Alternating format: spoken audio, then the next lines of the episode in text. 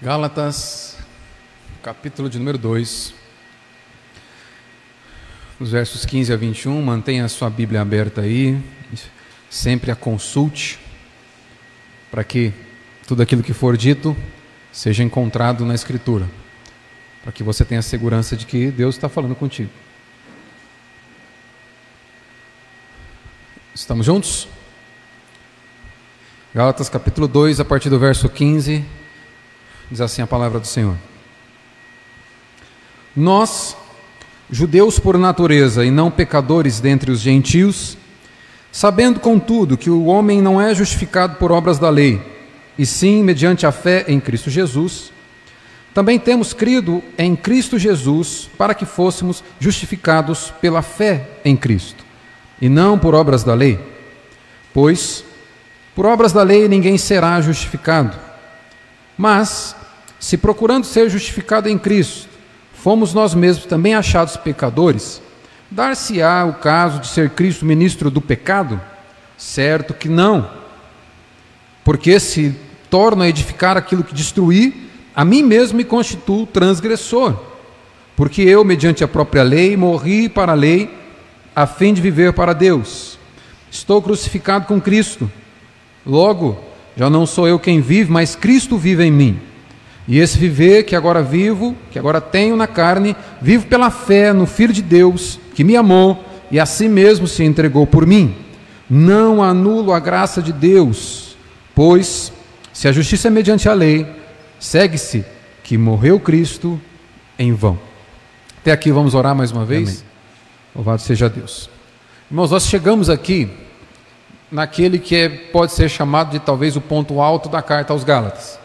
Essa aqui é a sexta exposição na carta aos Gálatas que nós faz, fizemos aqui na igreja. E nós estamos chegando no alto do monte. Né? É, é, essa aqui é a trata da doutrina central da carta de Paulo para aqueles irmãos. É na verdade vai tratar da doutrina central das cartas do apóstolo Paulo. Isso aqui é o que o apóstolo Paulo defendeu a vida inteira depois de sua separação por Cristo para o ministério, ele defendeu com a própria vida a doutrina que ele está defendendo aqui, que é a doutrina da justificação pela fé. E é sobre essa doutrina que eu gostaria de meditar um pouco com os irmãos. Ela é central para que haja verdadeiro cristianismo. Por exemplo, talvez você já ouviu falar de um jogo chamado Jenga. Quem já ouviu falar de um jogo chamado Jenga? Não? Torremoto. Também não? A hora que eu descrever, você vai entender. É um jogo em que o objetivo é construir uma torre com vários blocos de madeira e os jogadores vão tirando um bloquinho de cada vez. Aquele que tirar o bloco e derrubar a torre perdeu. O nome desse jogo é Jenga ou Torremoto, pelo menos é como eu conheço. Talvez você deve conhecer por outro nome. Hein? O que, que eu quero dizer com isso? Uh, a doutrina da justificação pela fé funciona como esse jogo. Quando a peça é retirada, a torre cai. A doutrina da justificação pela fé é aquela que mantém o cristianismo de pé, o verdadeiro cristianismo de pé. Retirar a doutrina da justificação pela fé destrói, corrói, derruba o verdadeiro cristianismo. Ela é central para a vida da igreja, ela é central para existência da igreja como uma igreja fiel a Jesus Cristo. Sem doutrina da justificação pela fé, não existe igreja evangélica, não existe igreja cristã sem doutrina da justificação pela fé. E é triste nós vivemos numa realidade de cristianismo nesse país que muitos cristãos não conhecem a doutrina da justificação pela fé. É um cenário análogo, muito parecido com o cenário da igreja na Idade Média, em que os cristãos também não conheciam o, o verdadeiro evangelho. Por isso que Deus levanta, Deus levanta homens para que a luz do evangelho brilhe de novo nas trevas em que essa igreja estava inserida. Então, a doutrina da justificação pela fé não é só mais uma dentre os diversos, dentre um catálogo das diversas doutrinas que existe na igreja cristã. Ela é essencial, fundamental. Sem ela não existe evangelho. Sem ela não existe cristianismo. Essa doutrina ela é única em sua importância. teológica, histórica e prática. Ela é única na sua importância teológica porque a doutrina da justificação pela fé é a lente que você deve pôr nos olhos para ler a Bíblia. Ler o Antigo Testamento, ler as leis de Moisés, ler todas aquelas leis cerimoniais, sem o conhecimento da doutrina da justificação pela fé, é algo angustiante. É amargo. O Antigo Testamento, sem a justificação pela fé, é um texto amargo. Por isso ele é teologicamente importante. Pelo contrário, compreendendo a justiça, da, a, a justificação pela fé, o Antigo Testamento passa a ser doce, passa a ser a carta de amor do pai para os filhos. Ela é teologicamente importante. Ela é historicamente importante porque foi essa doutrina que Deus utilizou para retirar a igreja que estava inserida em densas trevas de uma tradição que já havia abandonado a suficiência da fé em Cristo, já havia abandonado a Escritura e trocado a palavra de Deus pela tradição. A doutrina da justificação pela fé foi um instrumento que Deus usou para fazer o Evangelho brilhar de novo no meio do povo dele. Mudou a história da igreja com essa doutrina. E ela tem uma importância prática, porque é só a doutrina da justificação pela fé que te faz viver para Deus por amor e não por obrigação. É só entendendo a justiça que vem pela fé em Jesus Cristo que te faz você servir a Deus não com um senso de obrigação, mas por um total senso de gratidão e amor a um Deus que te salvou graciosamente no sangue do Filho dele. Importante, teológica, histórica e prática para as nossas vidas aqui. Essa passagem que nós vemos aqui, eu quero dividir ela em três momentos para a gente analisar. O primeiro momento é ver que a fé em Jesus Cristo é o que justifica o pecador. Isso vai estar nos versos 15 e 16. O segundo momento é ver que a fé em Jesus Cristo é incompatível com uma vida de pecado. E isso vai estar nos versos 17 e 18. E o terceiro momento é a gente ver que a fé em Jesus Cristo é o cumprimento definitivo da lei de Deus e é o que nos leva a viver de fato para Deus. Vai estar nos versos 19 a 21. São esses três pontos que eu quero ver com os irmãos aqui hoje, para a gente compreender um pouco mais da doutrina da justificação pela fé. Primeiro, então, aperta os cintos aí. Primeiro ponto é: a fé em Jesus Cristo é o que justifica o pecador diante de Deus. Olha novamente aí para o verso 15.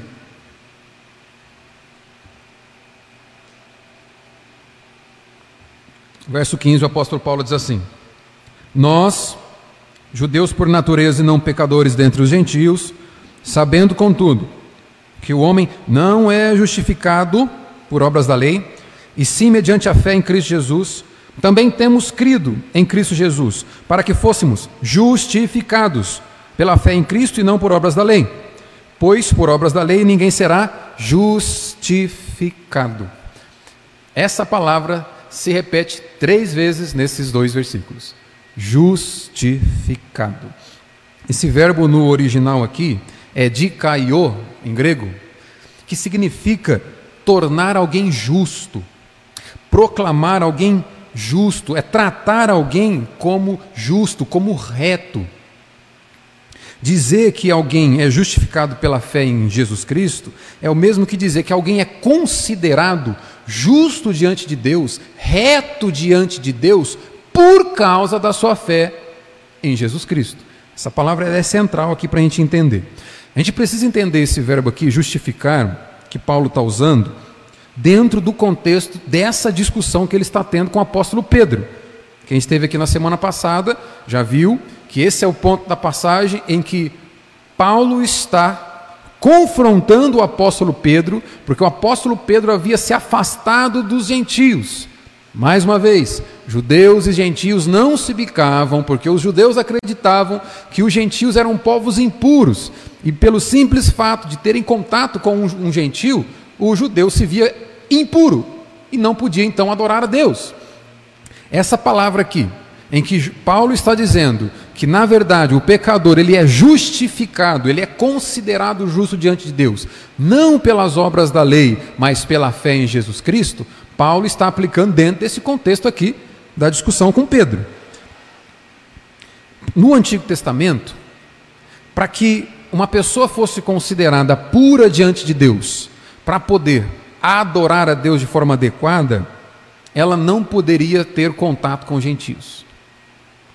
No Antigo Testamento, uma pessoa para estar pura diante de Deus e, ter a sua adoração aceita, precisa guardar toda a cerimônia de purificação que a lei de Moisés prescrevia. prescrevia. Tinha que passar por todos aqueles rituais de purificação. E aí sim ele estaria considerado adequado para entrar na presença de Deus e junto com os demais da congregação para adorar a Deus. Então, qual era o pensamento, qual era o sentimento ali de Pedro? Inconscientemente ou conscientemente, apesar dele saber que o Evangelho é que justifica o pecador, que é Cristo que justifica o pecador, por ter contato com o gentio, na verdade agora Pedro está se afastando, lembra da semana passada? Pedro procura de forma discreta se afastar do gentio para não estar impuro quando fosse adorar a Deus, porque os outros judeus pensariam: você está comendo com ele, você precisa agora se purificar para ser aceito na sua adoração. É nesse contexto que Paulo está usando a palavra justificar aqui. Paulo vai introduzir então o conceito de justificação nesse momento. Assim, justificação aqui é basicamente o mesmo que ser puro. Paulo vai dizer: olha, ninguém será puro diante de Deus por obras da lei, mas é por fé em Jesus Cristo. É nesse contexto que Paulo está usando a palavra justificação. Portanto, aqui ser justificado é ser considerado aceito para ter comunhão com Deus. E aqui Paulo vai responder a pergunta: como um homem passa a ser considerado digno de estar na presença de Deus? Como que alguém pode ser considerado justo? Como que Deus pode considerar pessoas como eu e você justas diante dele, dignas na presença dele? Nós já vimos a primeira parte aqui do nosso culto, e o objetivo era esse mesmo a dificuldade que você e eu temos em nos manter alinhados perfeitamente à lei de Deus. E nós já vimos em outros momentos que a lei de Deus prescreve a morte do transgressor. Que a, a quebrar a lei de Deus faz com que sejamos injustos, indignos da presença de Deus. Paulo, então, com essas palavras aqui, vai responder para nós: olha, como pode um Deus perfeito, santo, justo, aceitar pecadores diante dele. Como é que Deus faz isso? Um teólogo americano, que eu gosto muito, muito, Timothy Keller, comentando essa passagem aqui, ele vai dizer o seguinte: Por que Paulo troca as palavras? O termo justificação tem conotação legal. Portanto, oferece uma perspectiva diferente da nossa salvação em Cristo. O oposto de puro é contaminado. Mas purificação não basta para traduzir tudo o que Cristo faz por nós. Isolada, a purificação sugere que Deus nos aceita porque Cristo nos purifica, livrando-se dos nossos pensamentos e hábitos pecaminosos, de modo que nos tornamos aceitáveis diante de Deus por nos tornarmos justos de fato em nossas atitudes e ações. Keller continua: Mas o oposto de justificado é condenado. Justificação quer dizer que em Cristo, apesar de na verdade sermos pecadores, não estamos debaixo da condenação. Deus nos aceita apesar do nosso pecado. Não somos aceitáveis a Ele porque nos tornamos justos de fato. Pelo contrário, nós nos tornamos justos de fato depois que Ele nos aceitou. O que, que o Keller quer dizer com isso aqui? Ó? Keller aqui está dizendo que Cristo nos afasta não apenas da contaminação do pecado. Cristo, com a sua morte substitutiva na cruz, nos afasta da condenação que o pecado nos imprimia.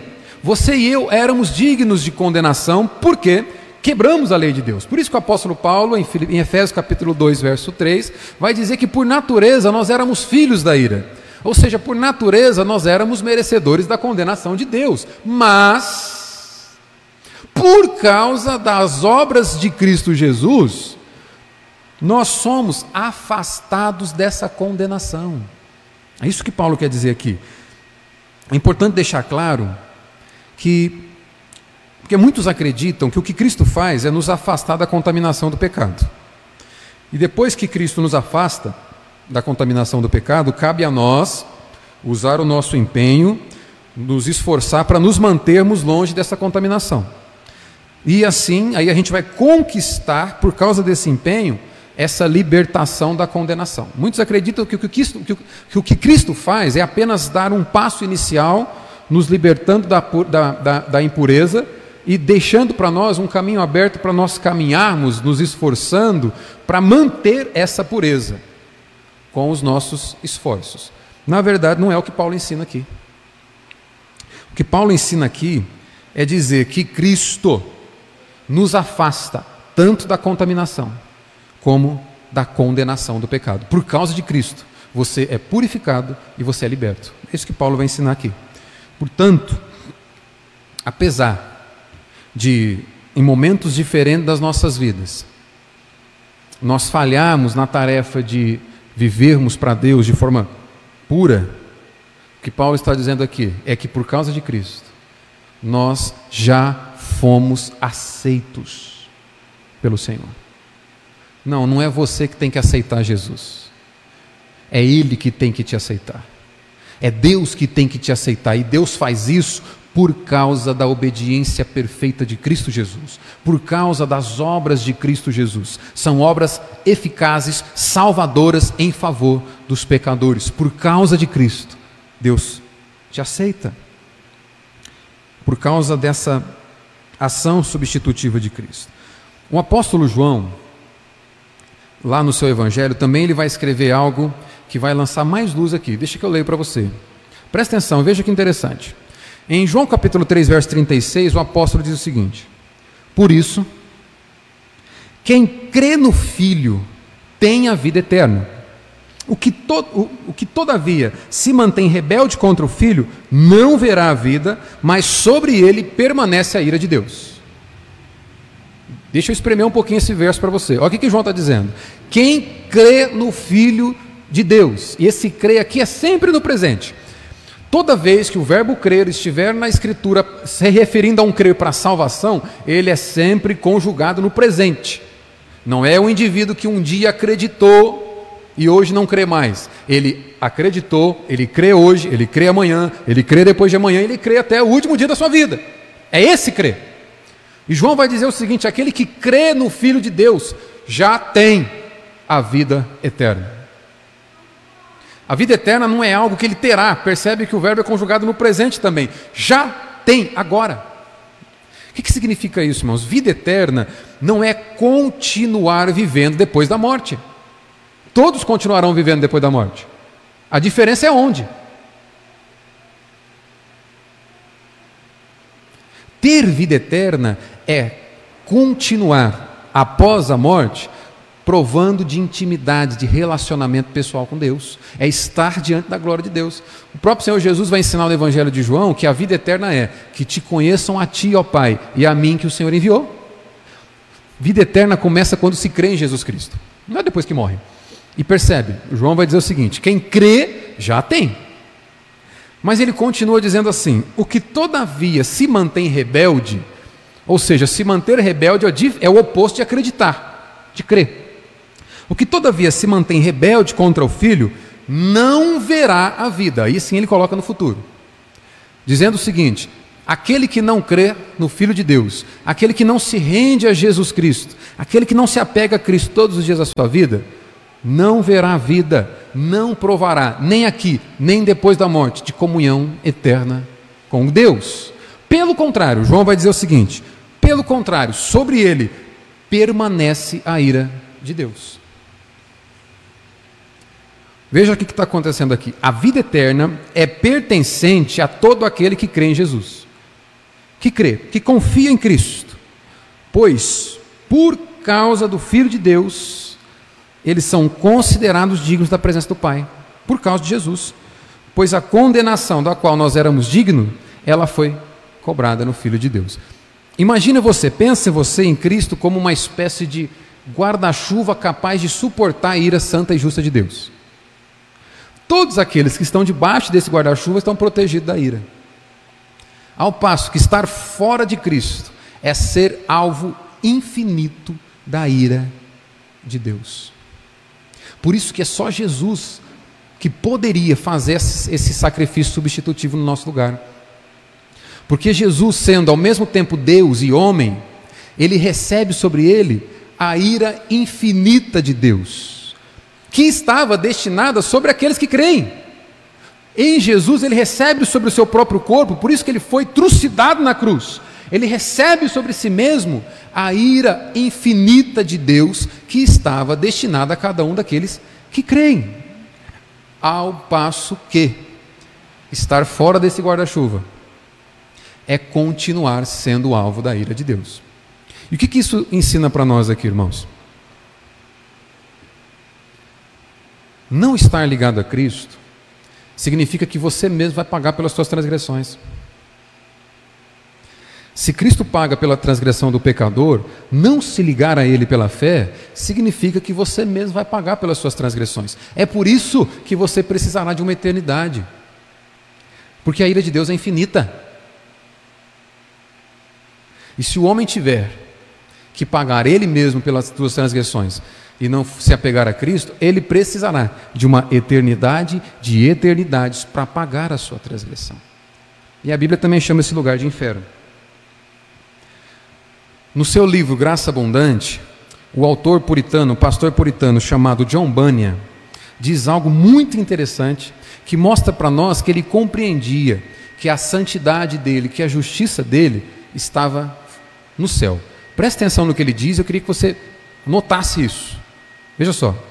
Ele diz o seguinte: Eu era como alguém despertado de um sono incômodo, um pesadelo, e ouvi esta sentença celestial como se estivesse falando assim: Pecador, você pensa que por causa de seus pecados e enfermidades eu não posso salvar a sua alma. Mas eis que o meu filho está à minha destra, e eu olho para ele, não para você, e lidarei com você conforme a alegria que tenho nele.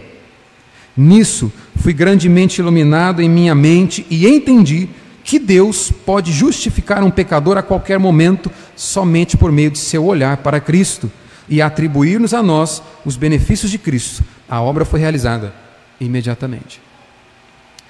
Isso aqui é fantástico para a nossa compreensão. John Banner entendeu, e é isso que Paulo está dizendo, que quando Deus olha para você, se você está ligado no filho dele pela fé, ele se relaciona com você com base no que ele sente pelo filho dele. Se nós confiamos nos méritos de Cristo, irmãos, presta atenção nisso aqui. Se nós confiamos na obra substitutiva de Cristo, se você confiar que Cristo nasceu, viveu, morreu e ressuscitou em seu favor,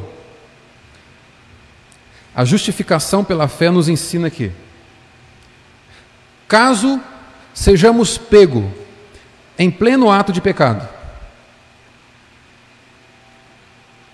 Deus Pai olha para você, olha para o filho dele à direita dele, e Cristo diz: Eu morri por ele. Inclusive esse pecado foi coberto por meu sangue. E Deus se relaciona com esse filho, não com base nos méritos que ele conquistou, mas com base na afirmação, na mediação que Cristo está fazendo do lado dele. Eu morri por ele, e o meu sangue cobriu, inclusive, esse pecado. É isso que a justificação pela fé nos ensina. Em Cristo, nós somos considerados por Deus justos. Não porque conquistamos essa justiça e porque fomos capazes de fazer tudo direito, mas porque Ele fez. Cristo conquistou. Cristo agiu justamente, retamente diante de Deus. Portanto, se você se apega a Ele pela fé, a sua retidão está nele. Quando o pai olha para você, antes de te ver, ele vê o filho. É isso que a justificação pela fé nos ensina. Mas aí, irmãos, vamos tentar corrigir um desvio que pode acontecer aqui, é muito comum. Tá ligado ainda? Algumas pessoas poderiam pensar assim: bom, já que quando, se eu creio em Cristo, que Cristo é o meu único, suficiente Senhor e Salvador, e que mesmo se Deus me pega em ato de pecado, Deus vai olhar para o filho dele, o filho dele vai dizer: Eu morri por esse pecado também e vai me perdoar. Então quer dizer que eu não preciso mais lutar por santidade. Posso viver do jeito que eu quiser? Será que é isso que Paulo está ensinando aqui? Pois é. Quem não compreende o que é o Evangelho pode pensar isso.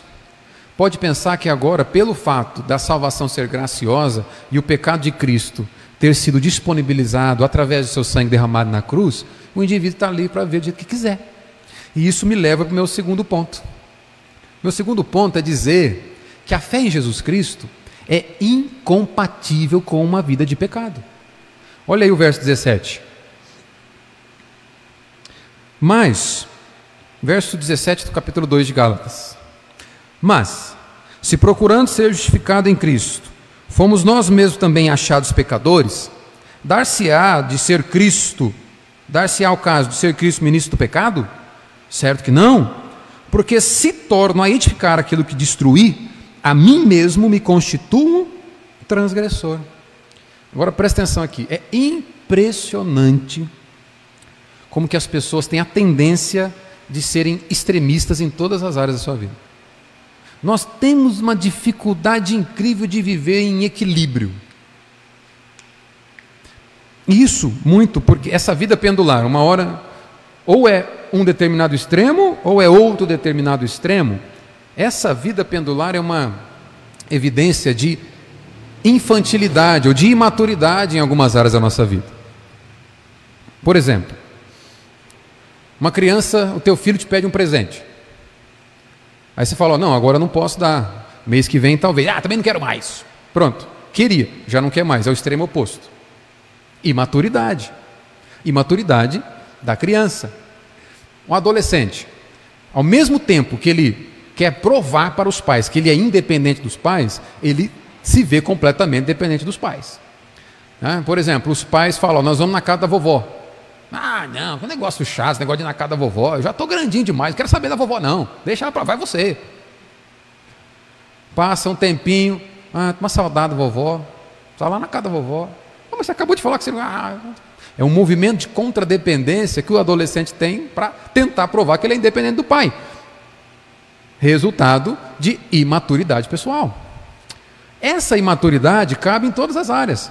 Hoje no país nós vivemos uma imaturidade política. Por exemplo, durante muitos anos nós fomos governados por um regime de esquerda. É? E a gente viu o desastre que virou o país durante muitos anos. Aí qual que é o pensamento? Qual é o nosso pensamento? Vamos colocar o extremo oposto, porque se aqui deu ruim, ah, o extremo oposto vai dar certo. Né? Então confia a nação na mão do extremo oposto pelo simples fato de ser oposto. É um outro extremo. Então confia que pelo fato de ser o oposto daqui, vai dar certo. Entrega a nação na mão do extremo oposto. Isso também não consegue encontrar equilíbrio. E, e a tendência do pêndulo voltar para cá de novo, meus irmãos, é muito grande. Escreve isso e maturidade política. A política no Brasil morreu, mas não vou entrar nesse assunto. Bom, existe também a imaturidade religiosa. Por um lado, a pessoa pode dizer: olha, você precisa obedecer todos os mandamentos, você precisa ler a Bíblia, você precisa orar, você precisa ir na igreja, você não pode faltar, você, você, tem, você tem que dar dízimo, tem que dar oferta. Se você não fizer isso, você não é salvo. Vixe, é assim? Aí aquele que ouve o evangelho, não, a salvação é pela graça, pela fé em Cristo Jesus. Então eu não preciso obedecer, eu não preciso dar dízimo, não preciso dar oferta, não preciso fazer nada, eu, porque a salvação é pela fé. Outro extremo, a gente tem uma dificuldade incrível para viver no equilíbrio. E é justamente o que Paulo está mostrando aqui. Todos esses extremismos são reflexos de imaturidade pessoal, política e religiosa. Se alguém que professa fé em Cristo, se alguém que professa vida evangélica se vê livre para cometer pecado, é porque não entendeu nada do que é o Evangelho. É porque não entendeu o que significa dizer que Cristo morreu por causa dos pecados.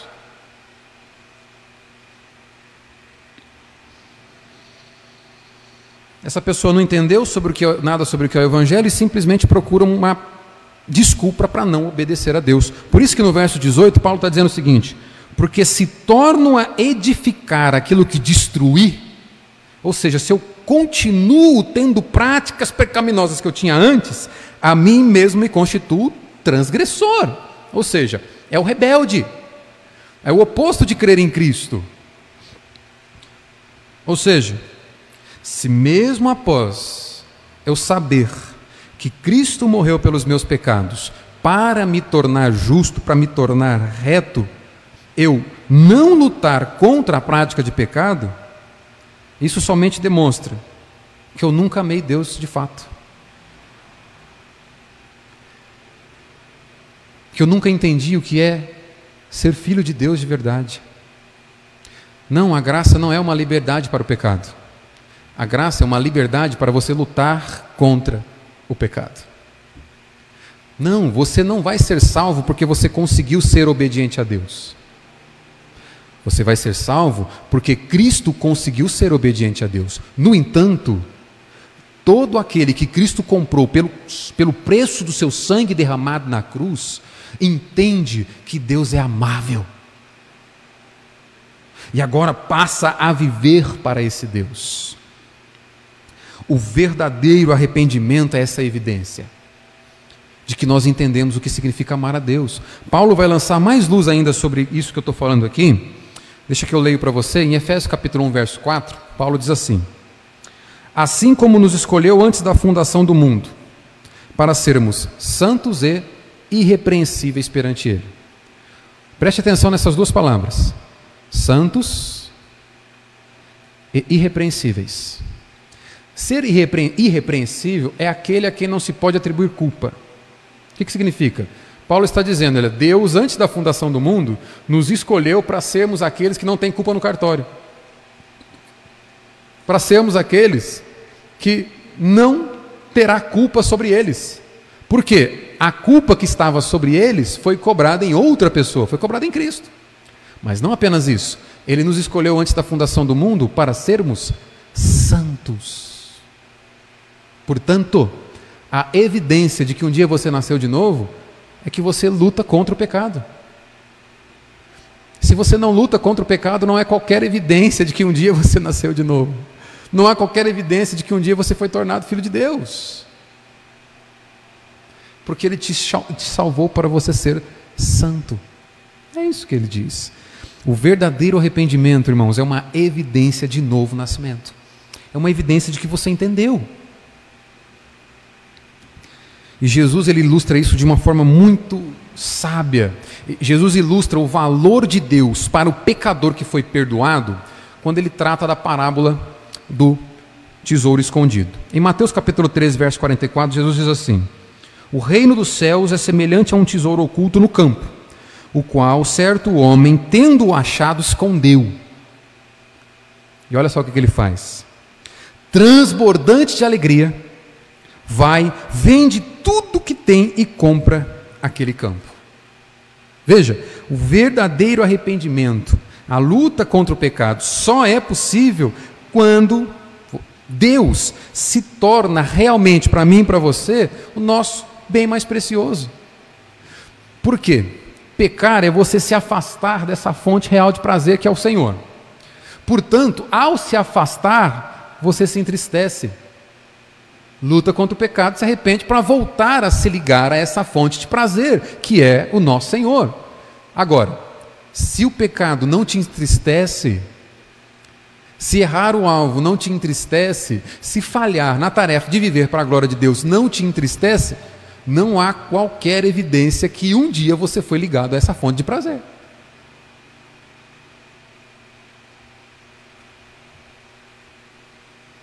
Entenda uma coisa, irmão: quanto mais claro for o valor de Deus nas nossas vidas, menos atraente, atraente o pecado será para nós.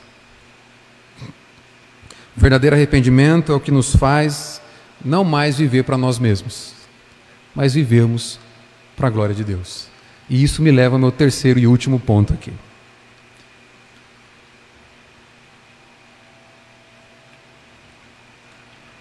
Meu terceiro e último ponto aqui é o seguinte: a fé em Jesus Cristo é o cumprimento definitivo da lei de Deus e é o que de fato nos faz viver para Deus. Então, resumindo essa sentença aqui, é impossível viver para Deus querendo obedecer os dez mandamentos. Porque uma hora você não vai conseguir. Portanto, a forma que Deus estabeleceu para nós vivermos para Ele é nos apegando pela fé e confiança de que Cristo cumpriu perfeitamente os dez mandamentos. Esse é o ponto de partida. E aí sim, tendo essa clara notícia no nosso coração, cravando tudo que nós somos, moldando todo o nosso pensamento, aí sim nós buscamos obedecer à lei de Deus, sabendo que Cristo fez isso de forma perfeita, Ele é a estatura que eu vou imitar, no entanto, não é a minha frágil obediência que me faz ser aceito diante de Deus, mas a perfeita obediência de Cristo me faz ser aceito diante de Deus. Está claro isso? Perfeito. Então, o terceiro e último ponto aqui é que a fé em Jesus Cristo é o cumprimento definitivo da lei e é a única coisa que de fato me faz viver para Deus. Olha o verso 19. Porque eu, mediante a própria lei, morri para a lei a fim de viver para Deus. Estou crucificado com Cristo. Logo, já não sou eu quem vive, mas Cristo vive em mim. E esse viver que agora tenho na carne, vivo pela fé no Filho de Deus, que me amou e a si mesmo se entregou por mim. Não anulo a graça de Deus, pois se a justiça é mediante a lei, segue-se que Cristo morreu em vão. Eu quero te chamar a tua atenção para as palavras do verso 19. Olhe atentamente essas palavras do verso 19. Jesus, Paulo está dizendo o seguinte: Porque eu, mediante a própria lei, morri para a lei. E ele finaliza dizendo: Estou crucificado com Cristo. O que será que isso quer dizer? Em outro lugar, em 2 Coríntios, capítulo 3, verso 6, Paulo diz assim: a letra mata, mas o espírito vivifica. Infelizmente, por, por uma interpretação muito equivocada, alguns, algumas pessoas usam essa afirmação de Paulo, dizendo a letra mata, para dizer que, você, que Paulo está dizendo que você não pode estudar teologia. Você não pode estudar a Bíblia, porque se você estudar, isso vai esfriar a tua fé, você vai se afastar de Deus, porque a letra mata. Não é o que Paulo está ensinando ali. A letra que mata é essa que já matou Paulo. Cristo, no sacrifício de Cristo. Dizer que a letra mata é dizer que a letra da lei prescreve a punição do transgressor. É isso que Paulo está ensinando aqui. Ele não está dizendo para você não estudar a Bíblia. Porque o mesmo Paulo que então estaria dizendo para você não estudar, vai dizer para Timóteo: olha, estuda, Timóteo se aplica a conhecer a palavra da verdade, para ser, para manuseá-la com qualidade. Paulo não pode estar entrando em contradição aqui. Não, o que Paulo está dizendo quando ele diz a letra mata é a letra da lei prescreve a punição do transgressor. Todo pecador deve morrer.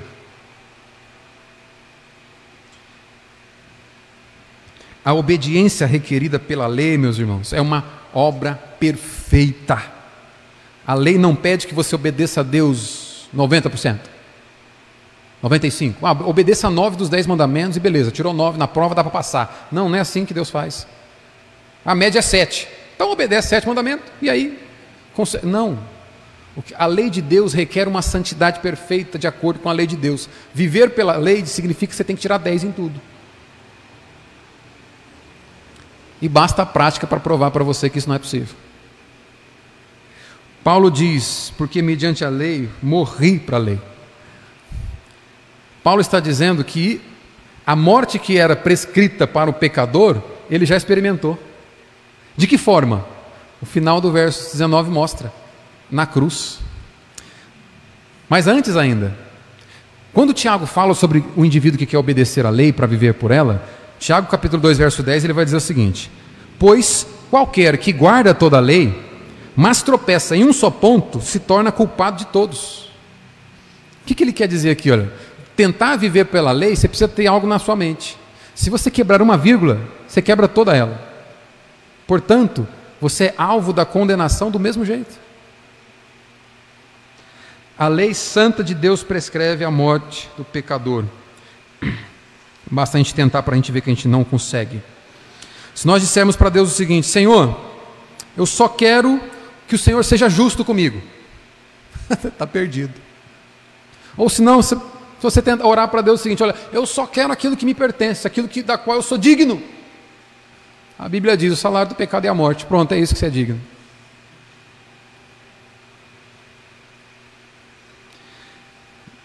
Deus não age para conosco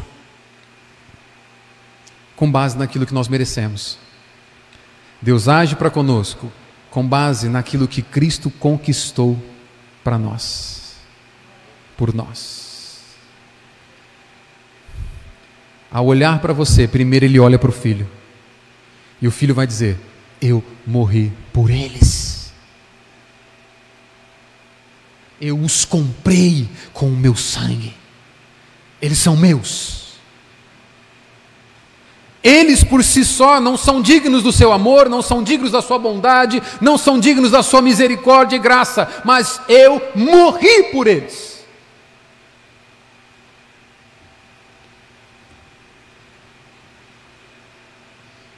Paulo, quando ele te lembra da prescrição da lei, dizendo: o pecador deve morrer, imediatamente ele te faz olhar para a cruz. Por isso que no verso 19 ele diz: Estou crucificado com Cristo. A Bíblia está dizendo: o pecador deve morrer. E aí Paulo vai dizer: é verdade, e eu já morri. Olha para a cruz. A morte de Cristo é a minha cruz. Ele morreu no meu lugar para que eu não precisasse passar por ela. Portanto, ao crer nele, aquela morte me representa. Já não há mais condenação. A lei já não tem mais autoridade sobre mim para me punir. Já não há mais opressão do pecado, porque ele me libertou com a sua morte da cruz. Estou livre.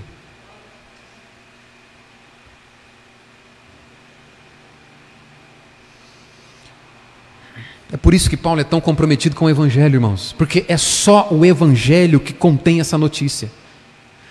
Não sei se você sabia, acredito que sim. A palavra Evangelho significa boa nova boa notícia. Uma boa notícia que traz como resultado a liberdade. É uma boa notícia que quando você a conhece, automaticamente os grilhões da religião caem, as cadeias do pecado caem, as cadeias da maldição da lei caem. É uma boa notícia que tem poder para te libertar. Uma ilustração para você tentar entender. A Netflix lançou recentemente no seu catálogo um filme muito legal chamado Relatos do Mundo, estrelado por Tom Hanks. E como tudo que Tom Hanks faz, esse também é muito bom. Esse, esse filme se passa na, ano, no ano de 1870 e conta a história do capitão Jefferson Kyle Kidd, que é um veterano de guerra, um viúvo que já lutou duas guerras, e ele ganha a vida indo de cidade em cidade, lendo notícia para as pessoas. É assim que ele ganha a vida. Ele sai de uma, ele chega na cidade, pega os jornais, lê a notícia no centro da cidade, sai daquela cidade, vai para outra cidade e ele vai, ele viaja ao Texas lendo notícia de cidade em cidade. O que me chama mais atenção, para mim, o ponto alto do filme, não vou dar spoiler para ficar tranquilo, mas para mim o ponto alto do filme foi quando ele vai passar por uma região de criadores de búfalos. O líder do, dos criadores de búfalos, o líder daquela cidade, junto com os capangas deles, vai interceptá-lo. Alguém viu esse filme? Você viu? Chique, né? O líder daque, daquela cidade vai interceptá-los, monte de arma, apontar para a cabeça dele e perguntar: O que você está fazendo aqui? Onde você está indo? E ele diz: Eu sou, eu leio notícias. Eu leio notícia para por onde eu passo, para as pessoas ficarem atualizadas. E aí aquele líder vai perguntar para ele o seguinte: Você tem alguma notícia sobre a nossa cidade aqui, sobre as nossas terras? Como que nós, o que, que as coisas, como, o que, que, o que, que está acontecendo aqui? E ele vai dizer: Não, provavelmente aquilo que acontece aqui não está virando notícia, porque não chegou nos meus jornais. E aí, então aquele monte de arma apontado para a cabeça dele, o líder do, da, daqueles, daquela cidade vai dizer: Então hoje você vai ficar com nós aqui, você vai ler notícias para nós. Beleza, ele aceitou, até porque não tinha outra opção. Um monte de arma na cabeça, né? não tinha o que fazer. Ele vai então, se prepara, como sempre, para ler as notícias por aquela cidade. O interessante é que um dos capangas do líder dos criadores de búfalo, o dono dos búfalos, consequentemente o dono da cidade, chega e entrega para ele um jornal que só fala bem daquele líder.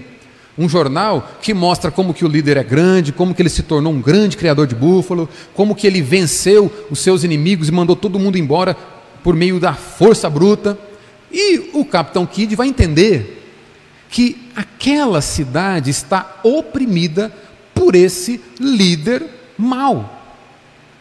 Então ele teve uma ideia.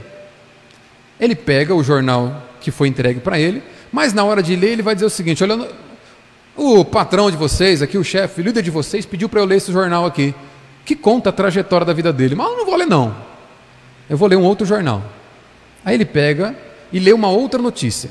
Uma notícia que trata de trabalhadores de uma mina de carvão, que tinham uma vida muito parecida com aqueles criadores de búfalos. Esses trabalhadores da mina de carvão também eram oprimidos pelo seu líder. Muitos morreram trabalhando na mina. E a notícia diz que certa vez aqueles trabalhadores da mina resolveram unir forças e se voltar contra o líder opressor que eles tinham. E por terem unido forças, eles conseguiram libertação, foram libertos. O povo criado, os servos ali do criador de, de búfalo, dos donos de búfalo, entendeu a sacada. Opa, peraí. Aí, a gente precisa fazer isso. A gente precisa unir forças contra esse opressor que está usando a força bruta para nos coagir, para nos oprimir. Nós somos muito mais do que ele e os seus capangas. Então, a notícia tem o poder de libertar aquela cidade, porque os caras vão se voltar contra o seu líder. O que, eu quero dizer com isso? Assim como essa notícia teve o poder de libertar aquela cidade, o Evangelho é uma notícia que tem poder para libertar o pecador, também de um opressor muito maior do que um regime totalitarista um opressor chamado pecado. A notícia que é dada no Evangelho tem poder para nos libertar da maldição da lei. Irmãos, entenda isso. Deus determinou salvar pecadores por meio de uma notícia. Deus determinou salvar pecadores a partir do momento que eles conhecem uma notícia. Que notícia? Cristo viveu, Cristo morreu e ressuscitou para quitar as ofensas dos pecadores. E todos aqueles que se apegam e acreditam que essa morte ela é substitutiva, que essa obediência ela é dada de presente, todos esses que confiam nessas obras de Cristo, a Bíblia diz, são aceitos diante de Deus como homens e mulheres justas. Portanto, você e eu não somos justos porque nós conseguimos obedecer. Você e eu somos justos porque nós cremos que Cristo obedeceu e a justiça dele é dada de presente na nossa conta. Você e eu não somos aceitos diante de Deus porque nós conseguimos vencer o pecado. Não, você e eu somos aceitos diante de Deus porque todos os nossos pecados foram rasgados na carne de Cristo naquela cruz.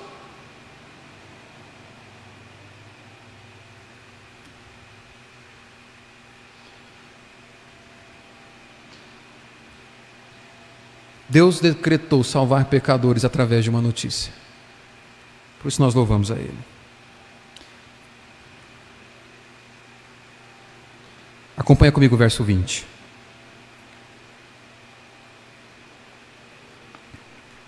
Paulo diz assim: Logo, já não sou eu quem vive, mas Cristo vive em mim.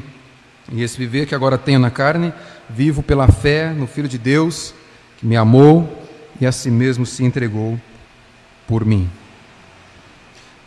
Paulo nos mostra aqui, queridos, esse é o centro da justificação pela fé.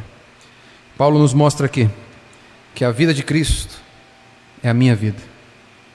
Paulo nos mostra aqui que o passado de Cristo é o meu passado. Estou em Cristo, é isso que diz o verso 17. Ou seja, eu estou tão livre da condenação diante de Deus, como se eu já tivesse morrido e sido julgado. Por crer em Cristo, eu estou tão livre como se eu já tivesse pago a condenação dos meus pecados. Diante de Deus está quitado, porque Cristo quitou. Eu sou tão amado por Deus como se eu tivesse vivido a vida de Cristo. É isso que Paulo está dizendo aqui. Você é amado por Deus, porque ao lidar com você, ele se lembra do que o filho dele fez e colocou na sua conta. Te chamo a atenção para essas palavras aqui. Estou caminhando para o fim. Olha só no verso 20. Mas Cristo vive em mim. Esta aqui, irmãos, olha, é a mais prática expressão do que significa crer em Cristo.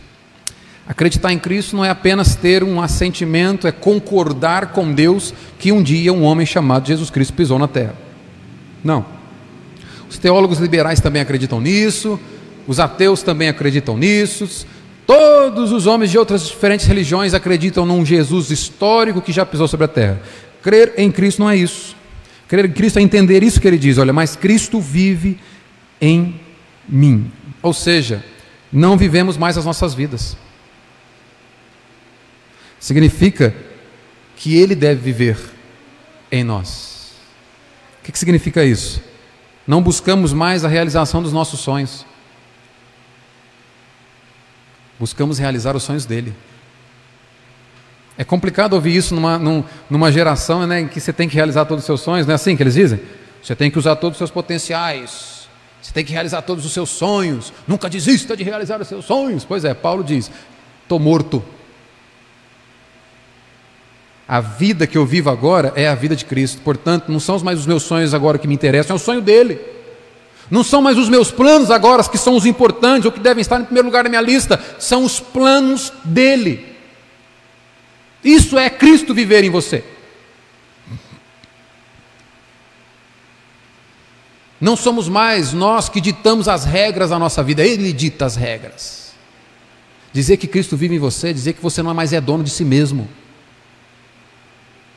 Minha vida mando eu. Você não nasceu de novo. Cristo manda em você. Isso é crer em Cristo. Porque Ele te comprou com sangue, preço de sangue. Você pertence a Ele agora. Graças a Deus por isso, né? Por isso, Paulo vai aplicar essas palavras aqui do verso 21, que eu quero te convidar para a gente ler, para fechar aqui o cerco na discussão dele com Pedro. Olha aí no verso 21 o que, que Paulo vai dizer. Não anulo a graça de Deus, pois se a justiça é mediante a lei, segue-se que Cristo morreu em vão. Olha só, Deus determinou aceitar e salvar pecadores mediante a obra perfeita que Jesus realizou em favor de cada um deles. E não pelas nossas diversas e imperfeitas obras de obediência que a gente tenta. Então, não tente salvar a si mesmo. Você não vai conseguir. Você não pode. Ninguém pode. Só Deus pode. E foi o que ele fez. Irmãos, as conclusões disso aqui é o seguinte: talvez você está aqui essa noite, me ouvindo aí, mais de 50 minutos, você pode se ver como aquele filho mais novo da parábola do filho pródigo, que saiu, pediu para o pai a sua parte da fortuna, saiu, gastou tudo que tinha e não se acha digno de ser aceito pelo pai agora como filho. Talvez você se encontre nessa condição. Paulo te diz: olha para Jesus. Realmente você não é digno de ser aceito como filho. Mas por causa de Cristo, você é aceito como filho. Você é amado como filho. Olha para Jesus e jamais tire os seus olhos dele. É isso que Paulo te chama a pensar nessa noite. Entenda que a obediência que a lei de Deus requer dos homens, Jesus já ofereceu ao Pai em seu favor. E creia que isso foi para você. Confie que a justiça de Deus, a justiça do Filho de Deus, foi te dada de presente. Agora, talvez você se vê como aquele filho mais velho da parábola do filho pródigo. O filho mais velho não foi embora. Ele ficou em casa, servindo ao pai. O grande problema é que ele servia ao pai também por obrigação, também porque ele queria bênçãos do pai e não por amor ao pai. Talvez você reconheça que até hoje tudo que você faz é uma tentativa de colocar Deus em dívida com você. Talvez você reconheça que tudo que você faz é uma tentativa de criar moedas de troca. Deus, eu fui na igreja domingo, tem que me abençoar a semana inteira. Senhor, eu fiz os meus devocionais, eu levantei de madrugada para orar, Deus, quer coisa mais difícil que isso? Trabalho a semana inteira, lá na usina, lá no trabalho, bicho, pesado, e eu ainda acordei de madrugada para orar. Ah, não tem cabimento. Se não me, não me abençoar, é porque não está sendo Deus de verdade na minha vida, não. Então talvez você se vê como filho mais velho, que acha que pela sua obediência imperfeita você é capaz de pôr Deus na parede e requerer alguma coisa dele. Paulo também te diz essa noite: olhe para Jesus. A sua obediência sempre será imperfeita diante de Deus. E Deus age com você, não com base naquilo que você dá para Ele, mas com base naquilo que o Filho já deu. Talvez ainda um terceiro caso, você se vê como alguém que entendeu o Evangelho e diz: Não, eu não sou nem o filho mais novo, nem o filho mais velho. Eu entendo que eu sou um pecador, miserável, salvo somente pela graça, que eu não fiz por merecer, que Cristo mereceu e me deu uma salvação graciosa. Louvado seja Deus se você entende isso. Mas Paulo também te diz essa noite. Pedro também entendia isso. E ainda assim, não foi capaz de pôr o Evangelho na prática. Paulo também te diz essa noite: olhe para Jesus, jamais tire os seus olhos de Jesus, porque é muito fácil nós sermos seduzidos a servir a Deus por obrigação. É muito fácil nós sermos seduzidos a viver para Deus buscando algo em troca. Continue olhando para Jesus. Jamais tire seus olhos dele. Peça para que o Senhor mantenha o seu coração quebrantado, sincero diante de Deus. Olhemos sempre para Jesus. Amém, irmãos? Quero te convidar a baixar a tua cabeça, fechar teus olhos.